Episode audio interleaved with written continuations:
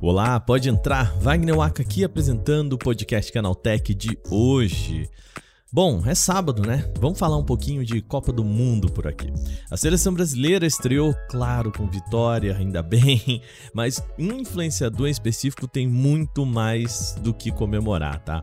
Casemiro bateu o recorde de um canal brasileiro com o maior número de pessoas simultâneas em uma mesma live no YouTube. Isso durante a estreia da seleção brasileira de futebol contra a Sérvia. E a gente vai falar sobre isso no primeiro bloco deste programa. Depois seguimos ainda com o tema futebol. Esse episódio vai ser com tema de Copa do Mundo. Você já percebeu que um jogo chega atrasado quando você está assistindo por streaming e não pela TV?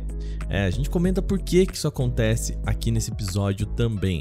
E para fechar, tem notícias sobre TVs, aproveitando esse tema aí. A Agência Nacional de Telecomunicações, Anatel, vem fechando o cerco contra as famosas TV Box, que são aquelas caixinhas para transmissão de conteúdo. A gente vai explicar para você o que que tá rolando nesse programa. Começa agora o nosso podcast Canaltech, o programa que traz tudo o que você precisa saber do universo da tecnologia para começar o seu dia.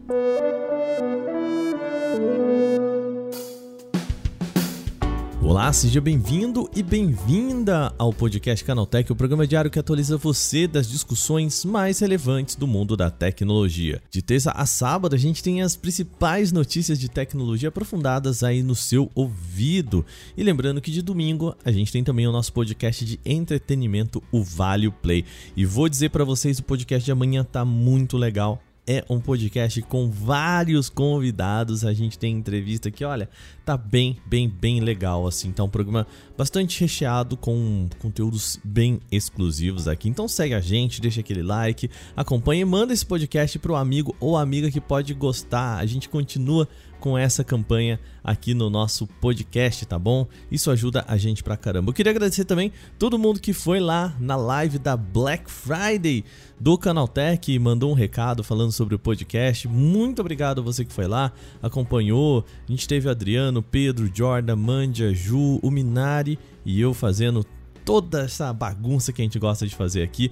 Muito obrigado a todos vocês que participaram mais uma vez desta Black Friday, tá bom? Agora sem mais, então, vamos começar o programa de hoje.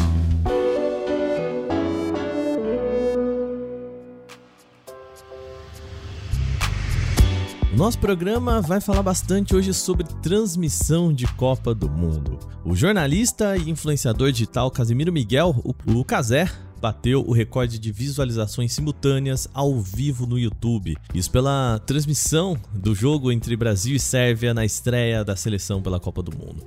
Casemiro conseguiu juntar no começo da transmissão 3 milhões e 310 mil pessoas assistindo a live ao mesmo tempo e ali no finalzinho do primeiro tempo do jogo pela Copa do Mundo do Catar. E no segundo tempo ele bateu o recorde, tá? Casé aumentou essa marca para 3 milhões 491 mil espectadores ligados no seu canal. Os dados fazem então a live dele a maior já realizada no país, superando a transmissão da cantora sertaneja Marília Mendonça. Ela realizou um show durante a pandemia da Covid-19, batendo esse recorde. Na época, a falecida cantora tinha conseguido alcançar a marca de 3,31 milhões de pessoas em uma época na qual a gente estava trancado em casa. Bom, Escuta aí o momento em que eles falam sobre esse recorde na transmissão do jogo da Copa do Mundo. A galera que tá com a gente, deixa o like também, se inscreve no canal, vai deixando o like, vai curtindo a Copa do Mundo FIFA 2022 de graça. Quase com 3 milhões e 500 mil pessoas assistindo ao vivo, hein? Essa o finalzinho da vitória do Brasil. É uma transmissão, é uma cobertura inédita na história do YouTube. Você acha o YouTube grande? O YouTube é gigante. Eu acho. O YouTube é imenso. Com 3 milhões e meio de e pessoas. E é a aqui. primeira vez na história do YouTube que você tem a Copa do Mundo. E não é só no Brasil, é no planeta todo. Foda. Muito obrigado, galera. É e o ranking das lives brasileiras que mais bombaram no YouTube são as seguintes. Então, Kazé tá lá em primeiro lugar com 3.48 milhões, seguido de Marília Mendonça, 3.31, Jorge Mateus com 2.24 e Gustavo Lima com 2.77. Essa é a primeira vez que a Copa do Mundo foi transmitida pelo YouTube, isso é uma novidade. Também é inédito o fato de que um influenciador digital possa trazer esse tipo de conteúdo com comentários, reacts, também entradas ao vivo de correspondentes. No caso, a gente tem visto aí bastante rolar pelas redes sociais o Diogo Defante, né, que tá lá fazendo brincadeiras no Catar, e o pessoal tá fazendo um bolão para saber se ele vai voltar dessa Copa ou não, se ele vai ficar preso por lá. Mas brincadeiras à parte, o marco é bem impressionante, mas ainda tá bem longe de ser um recorde mundial. Internacionalmente, o recorde é de 10 milhões de visualizações simultâneas. Mesmo assim, isso não diminui nada o incrível desempenho de Kazé, principalmente ao se considerar um país no qual a tecnologia ainda não é tão forte. Kazé deve produzir ainda alguns vídeos com reações e lances da Copa, vai comentar os gols da rodada e destrinchar lances mais importantes dos jogos. O influenciador tem mais de 2 milhões e 700 mil seguidores na Twitch, onde fala de esportes, em especial sobre o Vascão que ele ama. Também fala de games, assuntos do cotidiano em suas lives, com muita audiência. O próximo confronto da seleção brasileira está marcado para segunda-feira, dia 28, às 13 horas da tarde, com a exibição do influenciador da sua equipe. Casimiro conseguiu o direito de transmitir um jogo da Copa do Mundo por dia. E também, claro, todos os jogos da seleção brasileira vão ser, poder ser vistos lá no canal Casé TV. Ele também vai disponibilizar trechos no seu canal secundário, o Cortes do Casimito.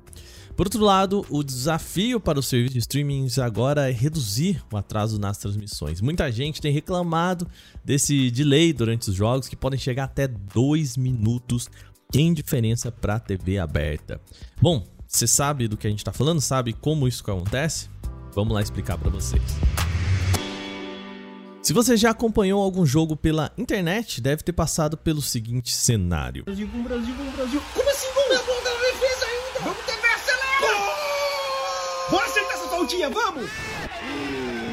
Pô, mano, será que ele vai errar? Aqui? Será que alguém machucou? Por que, que as pessoas estão batendo pau? Vai, silêncio pra eu ver o jogo,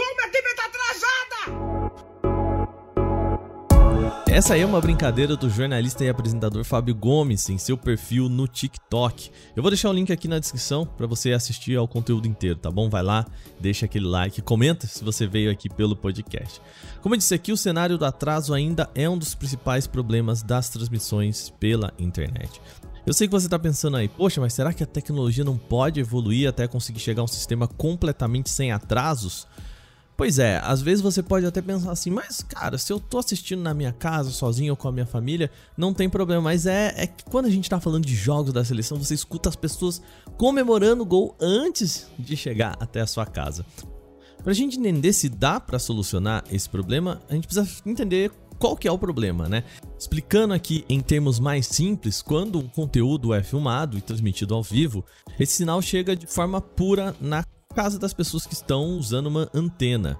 Ou seja, a imagem não precisa ser tratada para ser exibida na TV. Esse tratamento geralmente é feito por receptores, que são aqueles aparelhos que você recebe na sua operadora de TV a cabo e outros conversores do tipo. O atraso ocorre porque esse equipamento precisa fazer a decodificação do sinal recebido, que não acontece na antena. No caso da decodificação, a imagem e o som, eles precisam passar por alguns segundos ali para a imagem ser exibida na tela. É como se ele recebesse um pacote criptografado e precisasse descompactar para mostrar o conteúdo.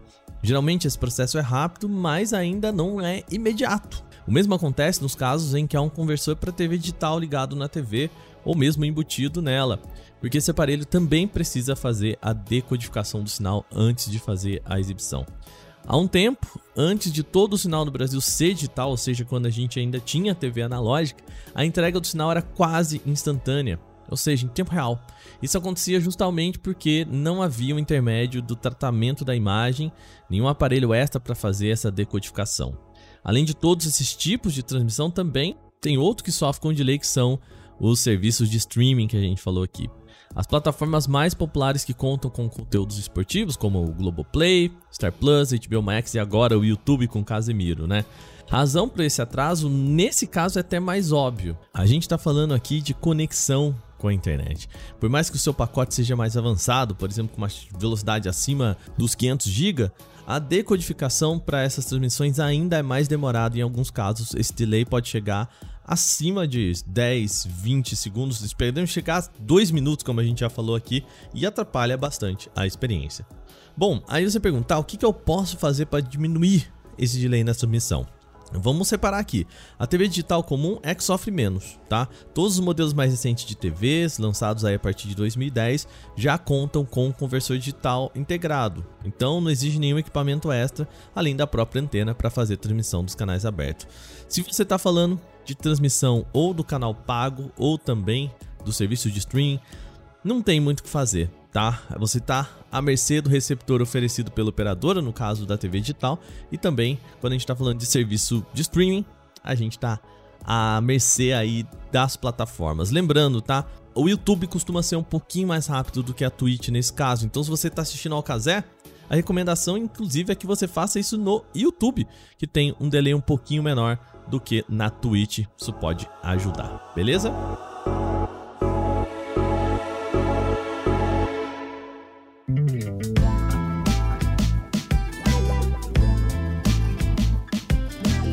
Bom, e por falar em receptores, o assunto também agora são as famosas TV Box ou TV Box aqui no Brasil, né? A Agência Nacional de Telecomunicação, Anatel, vem fechando o cerco contra essas TV Box, que são aquelas cartinhas de transmissão de conteúdo que às vezes são utilizadas para pirataria. A Anatel vem realizando uma consulta pública para definir quais os requisitos para avaliação e certificação de um produto para que ele seja considerado uma Smart TV Box oficial. Segundo o texto, a verificação de softwares e aplicativos ilegais nos equipamentos seria realizada por organismos de certificação antes da homologação. E aí que mora o problema. As operadoras Claro, Vivo e a Associação Brasileira de Televisão por Assinatura, ABTA, questionaram se isso realmente é uma medida apropriada para diminuir a pirataria. O que o grupo defende é que simplesmente fazer essa, essa certificação antes da homologação pode fazer com que os aplicativos ilegais não venham instalados de fábrica. Tudo bem, só que isso não pode resolver o problema, já que o usuário mesmo poderia fazer a instalação em casa depois. Ou seja, não vem um aplicativo ilegal de fábrica, mas na hora que chega na casa da pessoa, ela vai lá e coloca o aplicativo ilegal.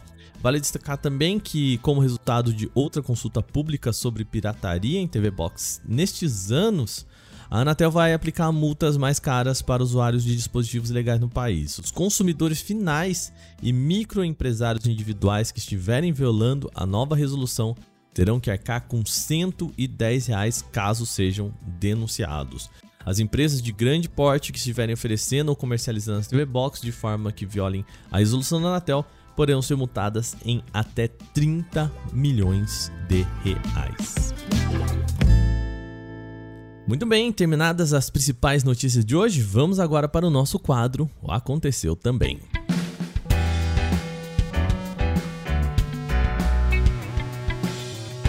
O Aconteceu Também é o quadro em que a gente fala das notícias também relevantes, mas que não geram uma discussão maior. Elon Musk prometeu que o Twitter deve lançar um novo sistema de verificação agora colorido na próxima semana.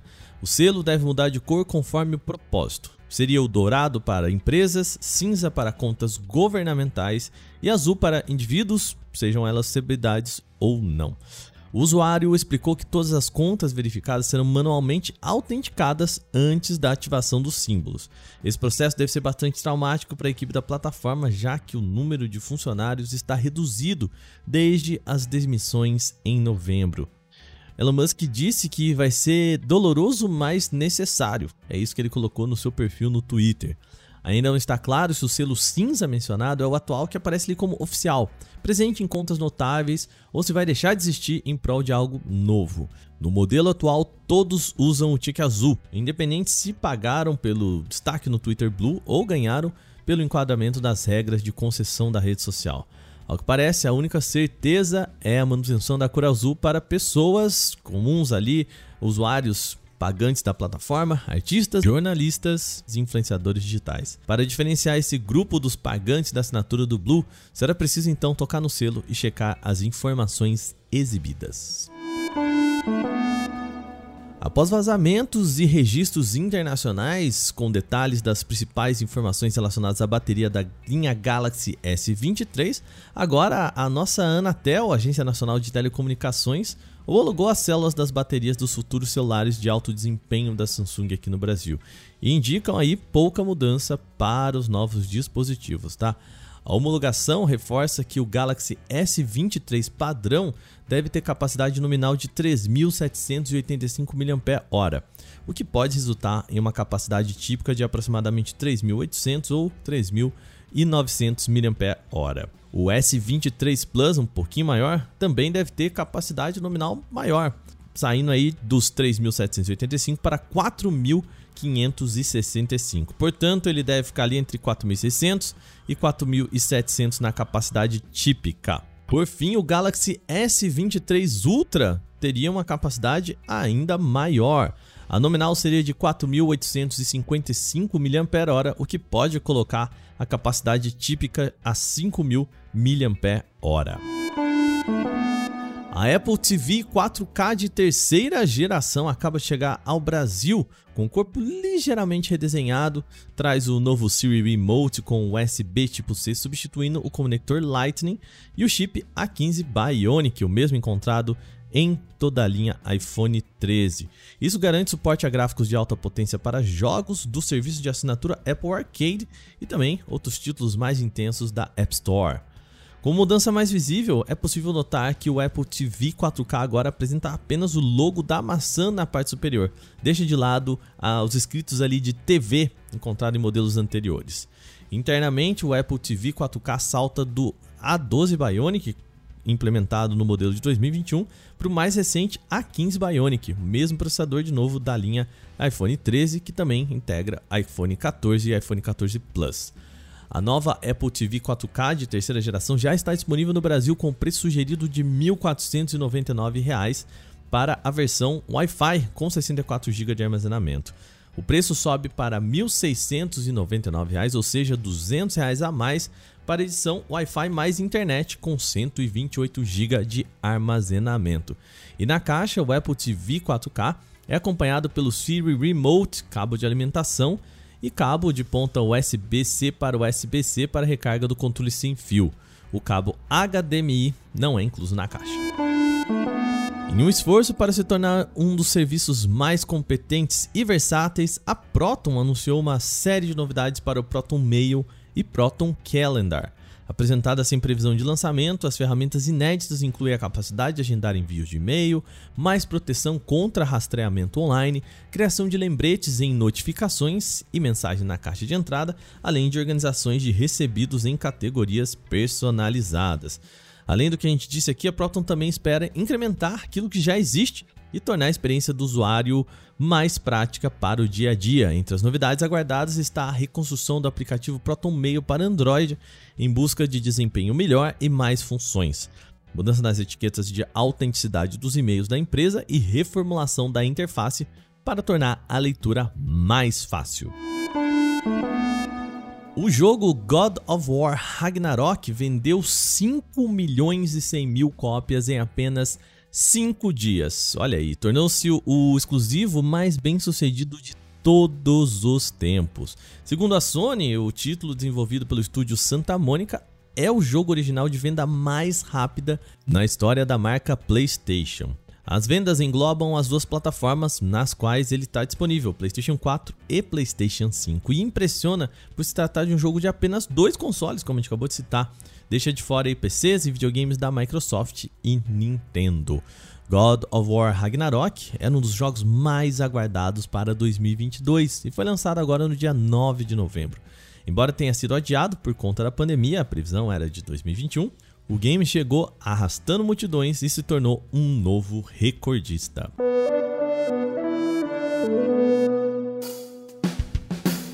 Bom, e com essas notícias, o nosso podcast Canaltech de hoje vai chegando ao fim. Lembre-se de seguir a gente e deixar uma avaliação em seu agregador de podcast se você utiliza um.